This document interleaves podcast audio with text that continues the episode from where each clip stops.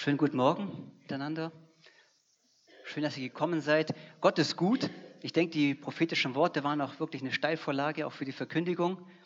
Und zu Beginn möchte ich euch eine Frage stellen. Wurdet ihr diese Woche schon mal ermutigt? Ihr müsst nicht antworten, aber für euch selber. Wurdet ihr ermutigt? Wurdet ihr vielleicht auch entmutigt? Habt ihr vielleicht vor, in diesem Jahr besonders Menschen zu ermutigen? Denn Gott ist ein Ermutiger. Und ob wir das wollen oder nicht, es geschieht nahezu täglich, dass wir Menschen selber, wir selber, entmutigen. Dass wir sie entmutigen. Als Beispiel möchte ich nur sagen, man könnte hingehen, zum Beispiel sagen, also in dem Lobpreisteam heute, die Person, also die hat halt besonders gut gespielt, ich möchte dir echt loben, hast du super gemacht. Wie stehen dann die anderen da? Entmutigt. Du kannst jemanden in der Klasse auszeichnen und sagen, also deine Noten, die überragen doch alles. Doch kostbar. Also dich als Schülerin zu haben, das begeistert mich als Lehrer. Wie stehen die anderen da? Und Gott ist einer, der ermutigen will. Der absolut ermutigt. Er ist kein Entmutiger, sondern Ermutiger. Und ich habe am Herzen ein Buch, ein paar Verse aus einem kurzen Buch im Alten Testament anzuschauen mit euch. Und als ich zu Hause sagte, ich möchte eine kurze eine Predigt aus dem Haggai halten. Dann dachte ich, was, was, von wem? Haggai? Wer kennt denn Haggai? Ich weiß gar nicht, ob ich ihn richtig ausspreche. Vielleicht heißt er auch Haggai oder Haggai. Wie heißt denn Schabe? Haggai. Ich kann kein Hebräisch. Denkt euch es richtig vor. Okay. Und dieser Prophet lebte im 6. Jahrhundert vor Christus. Die Geschichte aber außenrum ist sehr wichtig für uns alle. Ungefähr 60 Jahre vorher, das Volk Israel wurde angegriffen von den Babyloniern, das Volk in Gefangenschaft genommen, der Tempel zerstört, die Stadt zerstört und die Menschen waren verzweifelt, ungefähr 60 Jahre in Gefangenschaft, bis sie dann im vierten ähm, Jahrzehnt des sechsten Jahrhunderts zurückkamen aus Babylonien, weil der großzügige Darius der Zweite gesagt hat, ihr könnt zurück. Und dann waren sie zurück mit Zerubabel und dem Josua, dem hohen Priester, nicht dem Josua von Mose. Und die ganze Volk, sie kamen zurück, ungefähr 50.000. Und dann kommen sie zurück und sehen ihr Land, den Tempel zerstört, die Stadt zerstört. Und sie bauten ihre Häuser und sollten den Tempel bauen und es ging nichts voran. Und irgendwann fasste sie der Mut und der König von Babylonien erlaubte ihnen auch, den Tempel zu bauen. Er war großzügig. Und sie legten die ersten Grundsteine vom Tempel, die Grundmauern. Und dann kamen Angriffe von außen, von Samaritern, von Persern. Sie waren frustriert, das Volk war demotiviert und von innen eine schlechte Stimmung der Entmutigung, von außen die Umstände eine Entmutigung. Es war alles mehr oder weniger kaputt. Und wir müssen uns vorstellen, für dieses Volk war dieser Tempel so essentiell. Ein Ort, wo sie Gott anbeteten. Ein Ort, wo sie Gott die Ehre geben konnten. Ein Ort, in dem sie Gott begegneten. Und dann stehen sie da, völlig entmutigt und verzweifelt und sie sehen nur den Schutthaufen. 16 Jahre Stillstand, nur die Grundfesten, nichts geschehen. Und sie weinten und waren verzagt. Und gerade in diesem Monat, unser Monat wäre es Oktober gewesen, im Jüdischen hieß er anders, am 17. Oktober, das war genau der Tag am Ende des Laubhüttenfestes, der Höhepunkt. Sie hätten feiern sollen, sie freuen sollen. Sie hatten noch besonders viel Freude am Sabbat und anderen Festen, die in diesem Monat waren. Genau dieser Tag war der Tag 440 Jahre nach der Einweihung des ersten Tempels unter Salomo. Und da waren manche, die haben gefeiert und manche haben geweint. Als der Grundstein des Tempels gelegt wurde, haben die Ältesten, die Älteren, die den Tempel noch kannten, aus der Zeit vor der Gefangenschaft und zurückkamen, geweint, weil sie bewegt waren von dem ersten Stein, der gelegt wurde. Und die Jungen haben dann besonders laut gefeiert und gelobt und gepriesen, weil sie das Wein vielleicht nicht mehr hören wollten oder nicht konnten. So dass es heißt im Esra, das Lob, der Jubel der Jugendlichen, der Jungen war lauter als der Schmerz der Trauer der Alten. Die Frage ist nur, wie sieht es in deinem Leben aus? Wenn Gott dich heute fragt, wie geht es dir? Und da meine mein ich jetzt nicht die Frage zwischen zwei Männern, wie geht es dir gut, sondern wie geht es dir? Sprich nicht, was machst du gerade? Was machst du gerade in der Arbeit? Wie geht es deinen Kindern? Vorgeschoben? Wie geht es deinem Arbeitsplatz? Wie geht es gerade deinem Auto? Wie geht es deinem wem auch immer? Sondern wie geht es dir? Wenn du dir ganz ehrlich ein paar Sekunden nehmen würdest, großzügig vielleicht sogar zu dir selber ein paar Minuten, vielleicht sogar mal eine Stunde, zu welchem Ergebnis würdest du kommen? Wie geht es dir? Noch dazu, wenn alles um dich herum weg wäre, wie damals bei diesem Volk Israel.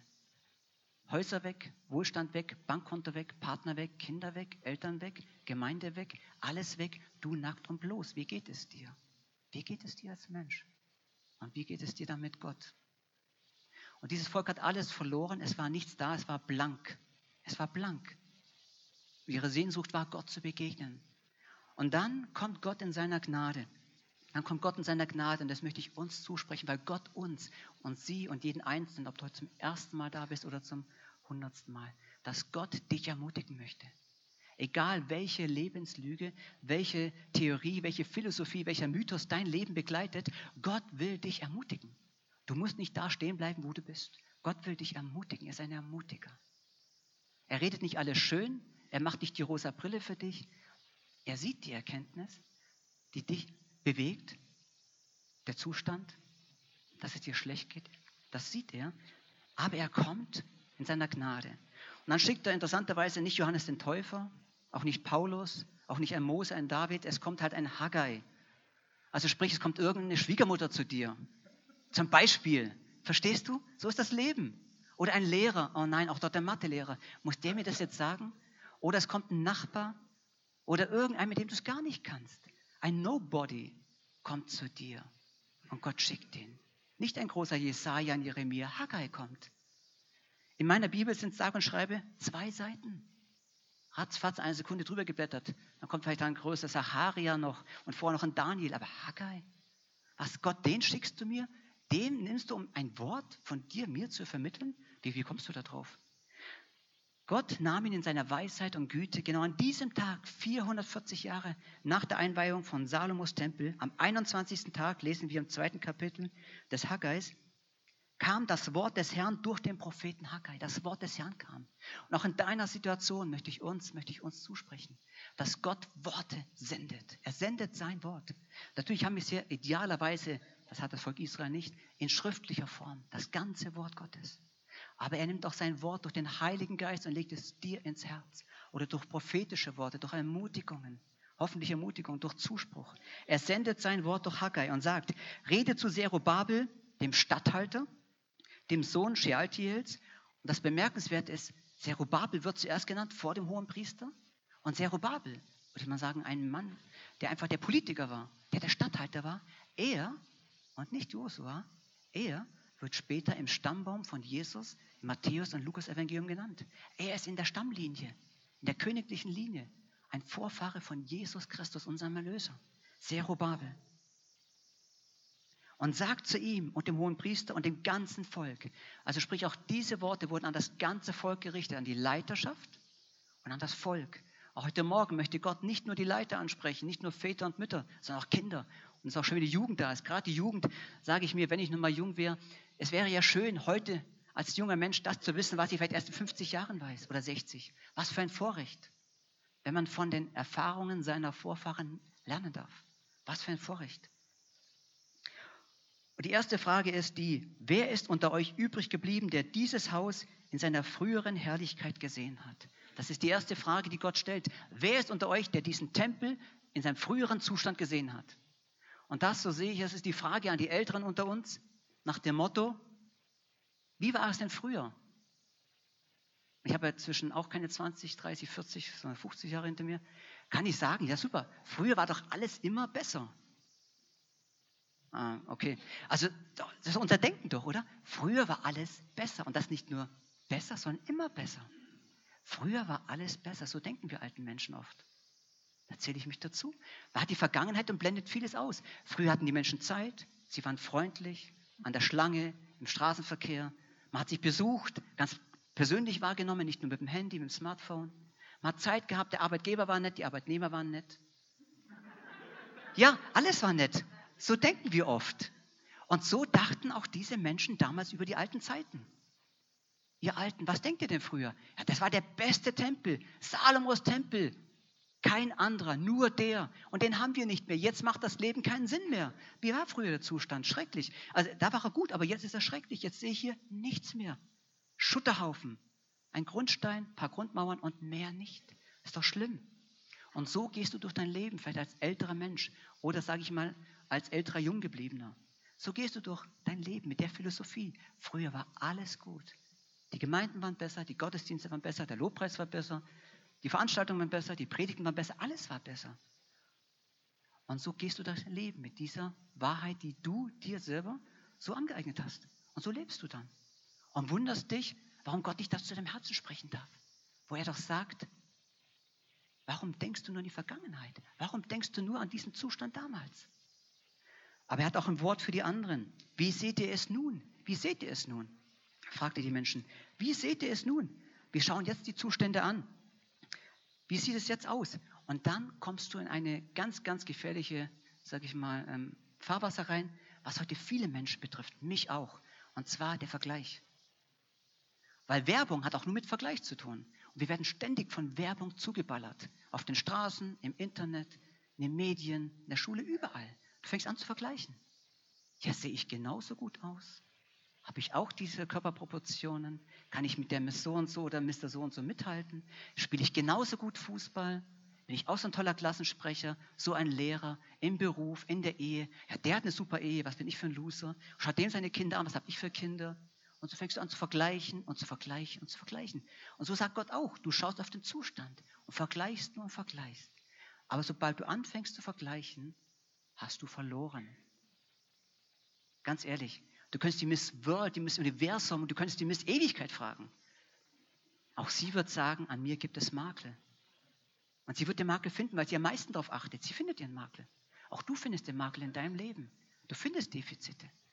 Das ist erstmal nicht schlimm. Jeder Mensch, bei mir angefangen hat, Defizite. Es ist so. Jeder Mensch. Man kann anfangen, sie zu kompensieren, zu überkompensieren. Klar, Oft heißt dann, die, Kleinen sind besonders ehrgeizig, die wollen da hoch hinaus, das sind dann oft die, die oder was weiß ich, die besonders was weiß ich. Ja, es gibt so Kompensationsmechanismen. Aber die Frage ist doch, wenn Gott sagt, du siehst den Zustand, warum vergleichst du dich? Warum schaust du nicht auf mich? Und dann kommt die dritte Gruppe, die Gott fragt, und zwar sagt er dann zu ihnen, ist es nicht so, dass es euch wie nichts erscheint? Sprich, du kommst dir vielleicht auch vor wie ein Nichts. Du bist entmutigt worden und das über Jahre hin, vielleicht in einem besonderen Thema, weil sie zu dir immer gesagt haben, also mit deinem IQ, aus dir kann nichts werden. Du bist halt nur ein Handwerker geworden. Ja gut, klar, dass, also, dass du so abschneidest in deinem Leben, das war ja schon, das haben wir schon als Kind gewusst, dass aus dir nichts wird. Und wie auch immer. Du kannst doch nie ein Leiter werden. Und dich als Ehefrau, Entschuldigung, das kann man sich einfach nicht vorstellen. Ja, und solche Dinge, das ist vielleicht jetzt krass pointiert gesagt, aber ganz ehrlich, unter uns, Wer hat solche Gedanken nicht im eigenen Herzen über sich selber, weil er es lange gehört hat von Eltern, Großeltern, Geschwistern, Kindern, wem auch immer, Autoritätspersonen, oder sich selber gesagt hat über Jahre hin, weil er es irgendwo aufgeschnappt hat. Und da möchte ich uns auch ermutigen, dass auch wir in der Bibel lesen, es gibt genug, die sagten, was ist es denn? Nichts. Als ein David zum König berufen wurde, ah, das ist der Jüngste, der Hirtenjunge auf dem Feld, vergiss ihn. Samuel, den kannst du nicht meinen. Als Gideon berufen wurde, heißt es, er war der Geringste aus der Sippe vom Stamm Manasse. Er, er war Nobody. Du tapferer Held des Herrn, sagt der Engel des Herrn zu ihm. Er war Nobody. Als eine Frau kommt mit einem kleinen Alabasterfläschchen, natürlich war es ein kostbares Öl, aber ein kleines Fläschchen und eine Frau in der damaligen Zeit, da kommt eine Frau, was die wird Jesus salben? Die kleine Frau, was soll denn das? Was, wir brauchen was zum Essen für 4000, für 5000 Menschen, Männern und Frauen und Kindern. Da kommt ein Junge mit zwei Fischen und fünf Broten, oder drei Fischen und fünf Broten. Das ist ja lächerlich. Also mit so wenig, mit fast nichts. Und so kannst du durch die Bibel durchgehen. Im Alten wie im Neuen Testament. Menschen, die nahezu nichts sind, zumindest im Auge der Menschen, in ihren eigenen Augen, oder nichts haben. So sieht es aus. Das ist der Ist-Zustand. Die einen, die in die Vergangenheit blicken, und sagen, früher war alles gut und heute schlecht. Die einen, die sich immer vergleichen und vergleichen, ob in der Gemeinde, im Arbeitsplatz, in der Familie, in der Verwandtschaft, du wirst immer schlecht abschneiden. Und die anderen, die sagen, was habe ich? Nichts. Ich kann nichts, ich bin nichts. Und dann ist für mich schon oftmals interessant für meine eigene Seele. Dann gehe ich hin und singe so wunderbare Lieder wie gerade das zweite. Ich kann es jetzt nicht wiedergeben, egal was ich habe, was ich kann. Du bist mir alles, meine Priorität, du bist das Größte. Wunderbar, das ist die Botschaft. Halleluja. Nur wie gehe ich denn hinterher raus in den Alltag? Egal was ich kann, Fünfer in der Schule, egal was ich kann, Gehaltskürzung, egal was ich kann, Arbeitsplatzverlust, egal was ich kann, Frau tot und Mann tot, also mit unserer Ehe geht es nicht mehr lange, egal was ich kann und wer ich bin. Wie sieht es denn dann aus? Da kann ich schon singen. Aber wie sieht es dann aus? Was, die wollen mich nicht mehr, die schneiden mich, ich fühle mich hintergangen. Die Situation, deshalb, der Tempel, das ist mir bewusst, das ist eine Sache. Und wenn ich den Propheten Haggai von Herzen, so denke ich, von Gott aufs Herz gelegt bekommen habe, dann nicht, weil wir einen neuen Tempel bauen wollen. Aber was ich darin sehe für mich, vielleicht könnt ihr es auch nachvollziehen, Gottes Herz ist das Gleiche, denn Gott ist der Ewige, gestern, heute und alle Ewigkeit. Als die Tempelgeschichte war mit Israel, das ist nichts anderes, als wenn du heute, sag ich mal, in deiner Situation stehst und sich ein tempelhoher Abwaschberg zu Hause bildet. Und deine Kinder krank sind, schreiend nach Hause kommen, verzweifelt, dich brauchen, das Essen angebrannt ist und der Mann ankündigt, also irgendwie, also heute kann ich dir nicht helfen, ich komme später, wenn ich überhaupt komme, vielleicht erst morgen wieder. Und du denkst, boah, preis den Herrn, das ist ja ein Leben. Jetzt kannst du jammern und sagen. Und dann kommt der Thomas am Sonntag noch und sagt, Gott liebt mich, vergleiche mich nicht mit der Frau, die ihr ganzes Personal hat, einen Gärtner, einen Chauffeur und ein Zimmermädchen. Das soll ich mich nicht vergleichen? Die Frage ist, kannst du es mit diesem Jammern und Klagen ändern oder willst du deine Haltung ändern? Das ist die Frage. Was denkt denn Gott über dich? Was denkt Gott über dich, wenn der Abwasch sich hier türmt und die Winde das dritte Mal voll ist? Nicht am Tag, sondern in der Stunde und wie auch immer. Ja, was denkt dann Gott über dich? Hat er dich dann vergessen? Hat er dich verloren? Ich denke, ich habe ihn aus dem Blick verloren. Er mich nicht. Denn du kannst jammern, du kannst sagen, du kannst klagen, du kannst schimpfen, du kannst machen, was du willst. Dadurch wird der Abwaschberg nicht kleiner. Dadurch wird dein Mann nicht glücklicher. Dadurch werden deine Kinder nicht zu essen bekommen.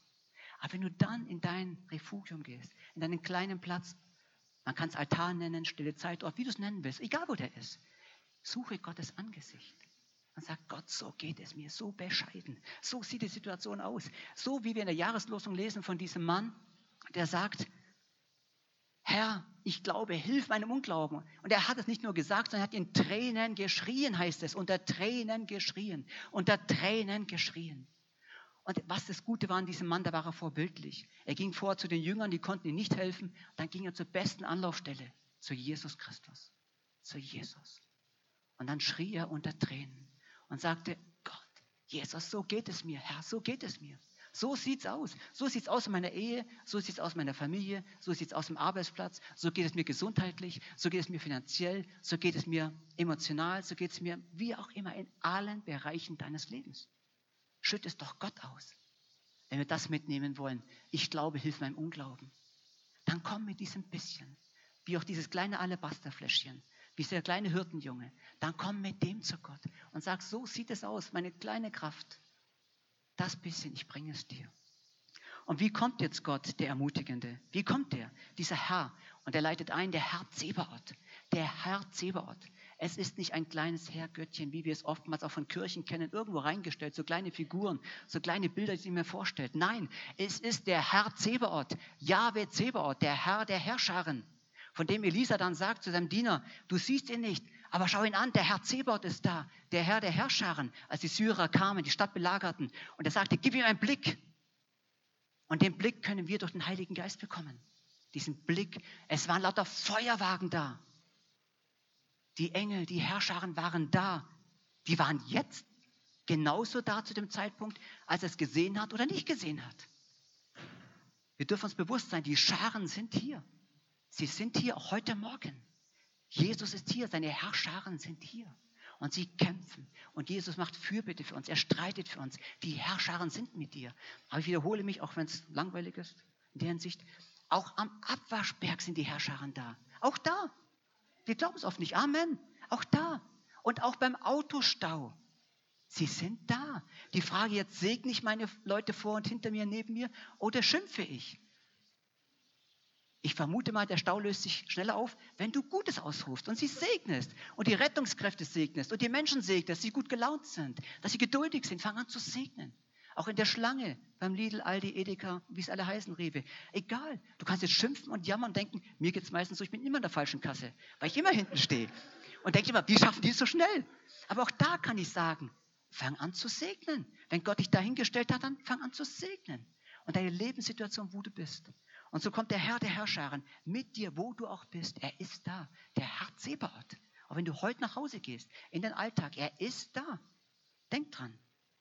Nach dem Wort, das ich mit euch vereinbarte, als ihr aus Ägypten zog, soll mein Geist unter euch bleiben. Fürchtet euch nicht. Ja, Gott sagt dreimal, sei getrost, fürchtet euch nicht. Dreimal, sei getrost, fürchtet euch nicht. Gott beschönigt nicht, er sagt es nicht, ah, das ist ja alles nur eingebildet, stell dich doch nicht so an, andere schaffen das auch, streng dich an, faste mehr, bete mehr, lese mehr die Bibel, geh mehr in Gottesdienst, mach das und das, dann wird alles besser werden, sagt er nicht. Sondern er sagt, ich spreche dir Mut zu, sei mutig, sei stark. Und wie geht das? Zum einen möchte ich uns sagen, sind wir alle voneinander abhängig, in der Hinsicht ganz klar, als Leib Jesu Christi, weil wir eine Einheit sind. Aber zum anderen fängt Gott an.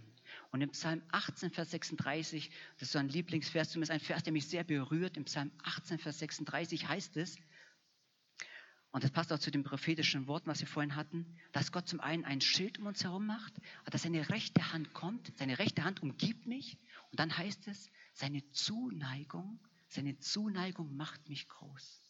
Seine Zuneigung. Gottes Liebe macht dich groß. Gottes Liebe. Es ist nicht dein Schulabschluss. Es ist nicht dein Diplom, es ist nicht dein Geld, es ist nicht dein Äußeres, es ist nicht deine Vergangenheit, nicht deine Herkunft, nichts. Es ist Gott, der dich groß macht. Und er möchte uns wirklich freisprechen auch, weil wir leben in einer Dienstleistungsgesellschaft. Die meisten verdienen ihr Geld durch Dienen, aber nicht unbedingt durch Dienen, sondern eher durch die Leistung. Weil sie schaffen ja so viel in der Dienstleistung, bis sie ausgebrannt sind. Also hat niemals Gott gewollt. Nur denke ich persönlich, das ist meine persönliche Meinung, muss man auch in der Gemeinde aufpassen. Auch da kann man in eine Dienstleistung kommen und sagen, ja, weil ich was leiste, dann liebt mich Gott mehr. Stimmt nicht. Stimmt nicht. Das heißt nicht, dass wir jetzt nichts mehr tun sollen, keine Gemeinde bauen, nicht arbeiten, heißt das nicht. Nur die Haltung ist es. Die Haltung. Deine Liebe, deine Zuneigung macht mich groß. Nicht mein Verdienst. Im Promised Land, bei Rangern, bei Matchless, Verkündigung, Lobpreis, wo auch immer. Darum geht es nicht. Gott liebt dich deshalb nicht mehr, aber auch nicht weniger, ob du es tust oder nicht. Die Frage ist nur, weißt du das in deinem Herzen? Kannst du so aufstehen mit der Haltung und sagen, ich bin geliebt von Gott, weil ich ich bin. Weil er Jesus für mich gab und Jesus mich liebte, als ich noch sein Feind war. Und das ermutigt ganz anders, dann gehst du ganz anders in den Alltag als zu denken, also heute muss ich da, da, da, das und das und das und das. Oh, der Anruf noch und das noch, die E-Mail und das. Wenn ich es nicht geschafft habe, bin ich Loser oder ein Halbloser oder wie auch immer. Das stimmt nicht. Das allererste ist die Beziehung zu Gott. Und da möchte ich gerade auch unseren jungen Menschen zusprechen, dass sie wirklich das auch mitnehmen, weil wir so eine Gesellschaft sind, wo verglichen wird, wo entmutigt wird, wo unter Druck gebracht wird. Es wird alles schön geredet, aber unter dem Teppich Ganz ehrlich, wenn du da hinschaust, und das kriege ich genug mit, in der eigenen Arbeitswelt und mit Leuten, mit denen ich zu tun habe, sind viele am Ausbrennen und viele am Verzweifeln, weil sie dem Druck nicht mehr standhalten. Weil die Haltung eine andere ist. Die Haltung, die ich mir selber gegenüber habe und die die Menschen vermitteln. Man nennt es heute anders. Klar, der Käse wird anders bezeichnet. Keine Frage. Es kommt sanft rüber, es kommt elegant, es kommt professionell rüber. Aber man vermittelt dir genauso, du kannst das nicht. Du schaffst das nicht. Du bist der falsche Mann zum falschen Zeitpunkt am falschen Ort. Auch das kommt rüber. Während Gott sagt, du bist der richtige Mann, die richtige Frau, zum richtigen Zeitpunkt, nämlich ewig, am richtigen Ort, in meiner Gegenwart. So denkt Gott über dich. Drei Beispiele aus dem Alten Testament. Mose hat Josua ermutigen sollen, hat Gott ihm einen Auftrag gegeben und er hat es getan.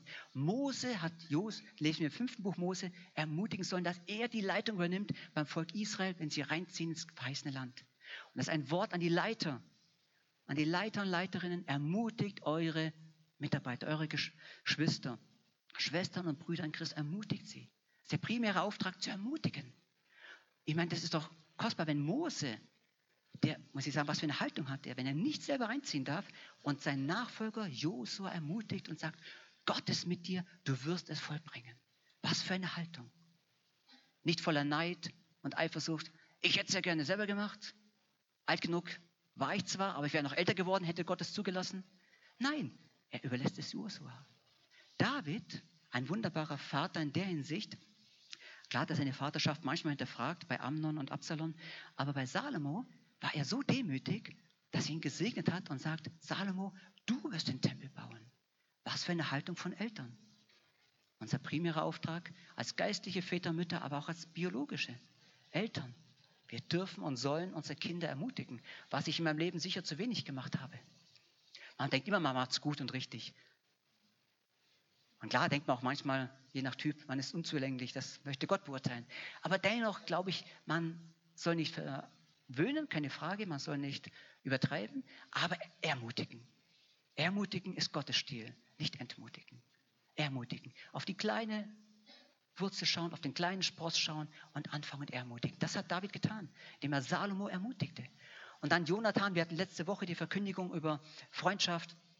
Das hat auch mein Herz berührt. Jonathan ging hin und hat David, so heißt das gleiche Wort, ermutigt, das gleiche Wort im Hebräischen. Er ging hin und ermutigte David und sagte, mein Freund David, ich weiß eins von Gott, du wirst der König werden und ich bin nur in der zweiten Reihe. Ich werde mich dir unterordnen. Wow, was für eine Haltung. Was für eine Haltung von Mose, von Jonathan, von David. Das nenne ich Ermutigung. Und das ist auch die Ermutigung, die Gott uns schenkt. Gott kommt nicht von oben ab und sagt, ihr Versager, ihr Nichtskönner, ihr Pleiten, ihr Nieten. Er sieht den Zustand. Sondern er kommt zum Volk Israel genauso wie auch heute in dein Leben und sagt, stimmt, du hast momentan die, die Schwierigkeit, die Herausforderung das, was dich beschäftigt, das, was dich belastet, das, was eine Not ist, keine Frage. Und es geht doch hier primär nicht mehr um die Schuldfrage. Die Frage ist, willst du, dass ich in dieser Situation mich verherrliche? Willst du das? Oder willst du es nicht? Du kannst weiter so verfahren. Gott zwingt dich nicht. Oder du kannst sagen, ja Herr, so sieht es aus. Offenbarungseid, so sieht es aus. Ja. Aber ich bitte dich, komm in mein Leben, berühre mich. Und arbeitet. Das ist ja toll. Sei mutig, sei stark, sagt Gott, und arbeitet. Und genau das ist das, was ja der Oberhammer ist. Und arbeitet, seid der Knaller. Ich gehe doch nicht in den Gottesdienst, um zu hören, dass ich arbeiten soll. Geschweige denn die Seelsorge vielleicht noch. Sei mutig und arbeite. Was ist denn das von Gott? Aber was sagt Gott damit? Was sagt er damit? Deine Situation sieht so aus, die haben wir besprochen. Ich bin mit dir, der Herr Zebaoth. Ich sage, sei stark weil ich bei dir bin. Der hat die Verheißung gegeben. Mein Geist ist bei euch. Ich habe mich dazu verpflichtet, sagt Gott. Mein Geist ist mit euch, hat den Bund geschlossen. Das ist die Grundlage. Und zu der steht auch Gott heute noch. Ich sehe, ich bin bei euch alle Tage bis an der Weltende. Nichts darf dich verdammen, nichts darf dich verdammen. Wenn Gott für dich ist, wer kann gegen dich sein? Und dann sagt er, und arbeite. Man könnte auch unseren Sinn übertragen, dann tue das, was Gott dir den Auftrag gegeben hat. Tu es. Tu es. Im Weiteren heißt es nämlich, dass er auch der Herr ist, der Gold und Silber hat. Er hat die Materialien für den Tempel damals gehabt und auch für dein Leben. Hat er alles, was du brauchst. Und wenn du Schwierigkeiten momentan hast in deiner, deiner Aufgabe als Eltern, Vater, Mutter, Gott hat das Werkzeug. Er hat die Möglichkeiten. Er hat die Gnade für Alleinerziehende wie für gemeinsame Elternschaft, für Großeltern. Er hat die Aufgabe für dich als Angestellten. Und er hat die Werkzeuge, das Potenzial dir vorbereitet. Gott hat es. Wenn Gott dir den Weg gegeben hat und dich einen Weg führt, einen Auftrag führt, eine Arbeit führt, dann glaube, dass Gott dir das Werkzeug, die Materialien und alles gegeben hat. Bist du auf dem richtigen Weg? Dann gibt es Gott. Dann sagt er, vertraue mir, sei stark und dann nimm alles, was du hast, von mir bekommen hast und setze es ein. Dann ist es genug. Und fang nicht an, dich weiter zu vergleichen. Du schneidest immer zu kurz ab, egal in welchem Bereich deines Lebens. Aber sei dankbar für das, was Gott getan hat und was er dir gibt. Und der dritte Punkt, nachdem Gott es sagt, sei getrost, unverzagt, arbeite. Ich bin mit euch, fürchtet euch nicht. Fürchtet euch nicht. Und Gott sagt meistens diesen Zuspruch, fürchtet euch nicht, wenn es um Erlösung geht, wenn es um Befreiung geht. Weil das was einen Menschen, denke ich mal, am meisten belasten kann, am meisten zusetzt, ist Angst. Und Angst sagt ja auch im Sprichwort, Angst lähmt. Und da geht es uns Kindern Gottes, den Christen nicht anders als die Menschen der Welt. Angst lähmt. Aber Gott sagt, sei stark, arbeite und fürchtet euch nicht. Sagt an so vielen Stellen, fürchtet euch nicht. Und die Angst lähmt, vor allem die Angst vor der eigenen Scham, weil ich das und das nicht leiste, weil ich das und das nicht bringe, weil ich das und das nicht kann, weil ich denen den Erwartungen nicht entspreche, meinen eigenen Erwartungen, den Erwartungen wem auch immer nicht entspreche, dann kommt Angst. Und Gott sagt, nein, fürchtet euch nicht. Sei stark, arbeite, geh deinem Auftrag nach. Und dann möchte ich gerade denen zusprechen, die vielleicht denken, ja gut, ich bin in der Gesellschaft nicht so angesehen, weil ich halt nicht den, den Beruf habe. Oder weil ich, was weiß ich, zu viele oder zu wenig Kinder habe oder keine Kinder habe. Oder weil ich eine Frau bin und gerade, was weiß ich, im falschen Umfeld bin, wo gerade nur Männer zählen und andersrum.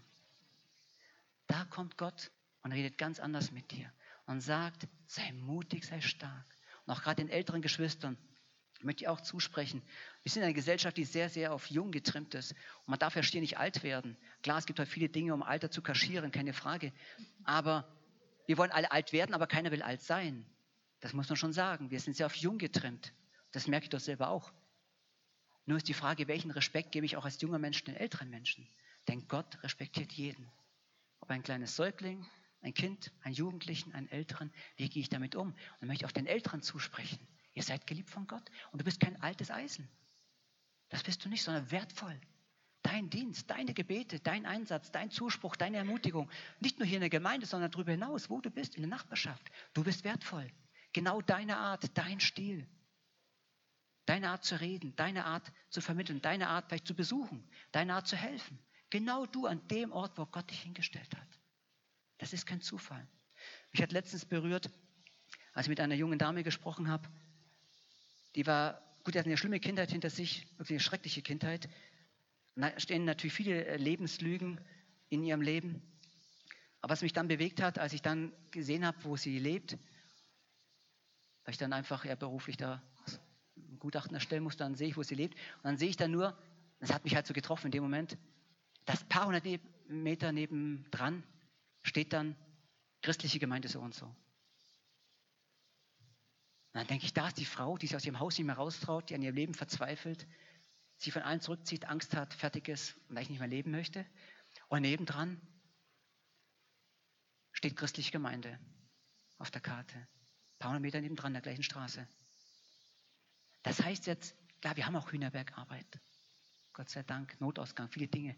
Was mich aber angesprochen hat, mich persönlich, ich weiß nicht, wie es euch geht, denk auch an den Ort, wo du lebst, in der Straße. Mögen vielleicht auch Menschen sein, die aus ihrem Haus nicht mehr rauskommen. Vielleicht nur nachts, wenn es dunkel ist.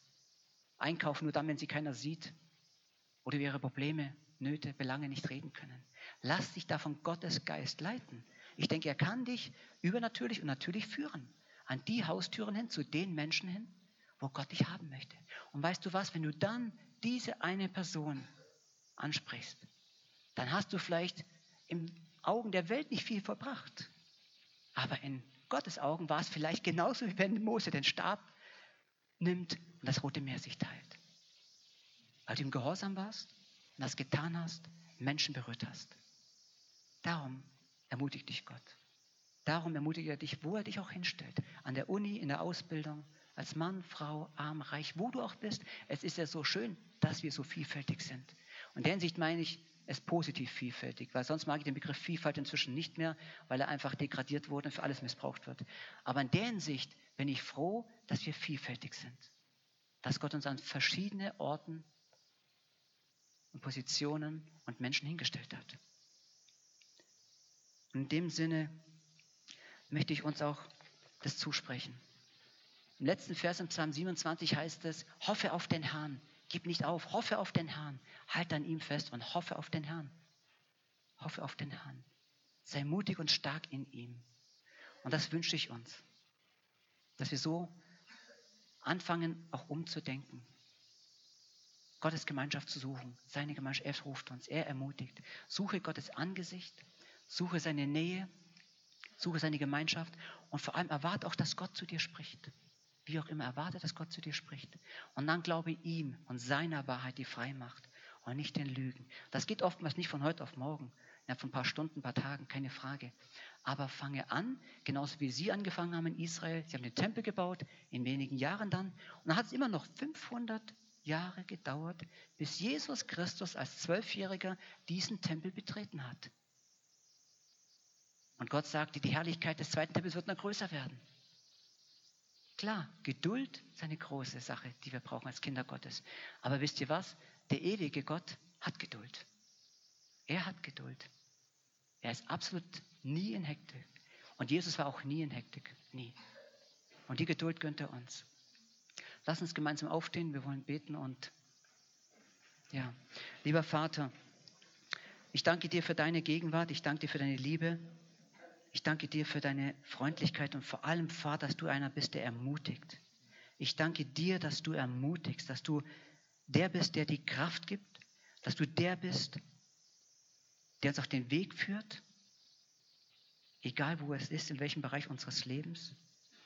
Und ich danke dir dafür, dass du da bist, Herr. Dass du durch die Reihen gehst, jeden Einzelnen kennst in seine Lebenssituation, dass du genau weißt, was uns jetzt auch belastet, vielleicht eine Not ist, was uns Schwierigkeiten macht im Alltag. Aber du bist größer, du bist der Herr der Herrscharen. Du bist der Herr Zebaoth. Du bist der Lebendige, der Heilige, der Tröster. Wie ein Vater eine Mutter trösten, noch tausendmal besser, so tröstest du. Und ich spreche denen zu, Vater, die unter Verdammnis sind, unter Selbstanklage, die unter Verzweiflung sind, unter Hoffnungslosigkeit, vielleicht sogar in ihrem Leben verzweifeln, ihnen spreche ich zu die Gnade Gottes des Allerhöchsten. Ihnen spreche ich zu die Liebe Jesu Christi, des Erlösers, des Befreiers, der von sich aus sagt, dass er der Weg, die Wahrheit und das Leben ist.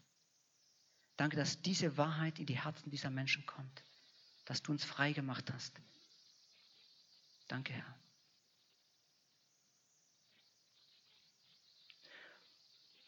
Und möchte gerade Lobpreisteam nach vorne bitten, wenn jemand auch speziell noch für sich beten lassen möchte, dann möchte ich euch einladen, dann dürft ihr gerne nach vorne kommen. Und wer es auf dem Herzen hat, auch für die Geschwister zu beten, dass ihr euch da leiten lasst, möchte nicht sagen, es müssen die und die sein, sondern wer es auf dem Herzen hat, zu sagen, ich möchte selber auch da wirklich einen Neuanfang machen, möchte mich von Gott berühren lassen, möchte auch wirklich meine Gedanken, meine Sehnsucht, meine Wünsche, meine Priorität, wie wir es gesungen haben, auf Gott ausrichten, dann darf er gerne nach vorne kommen. Und ich möchte auch ermutigen zu beten. Es ist auch ein Vorrecht, beten zu dürfen, zu segnen und Gottes Liebe und Zuspruch weiterzugeben.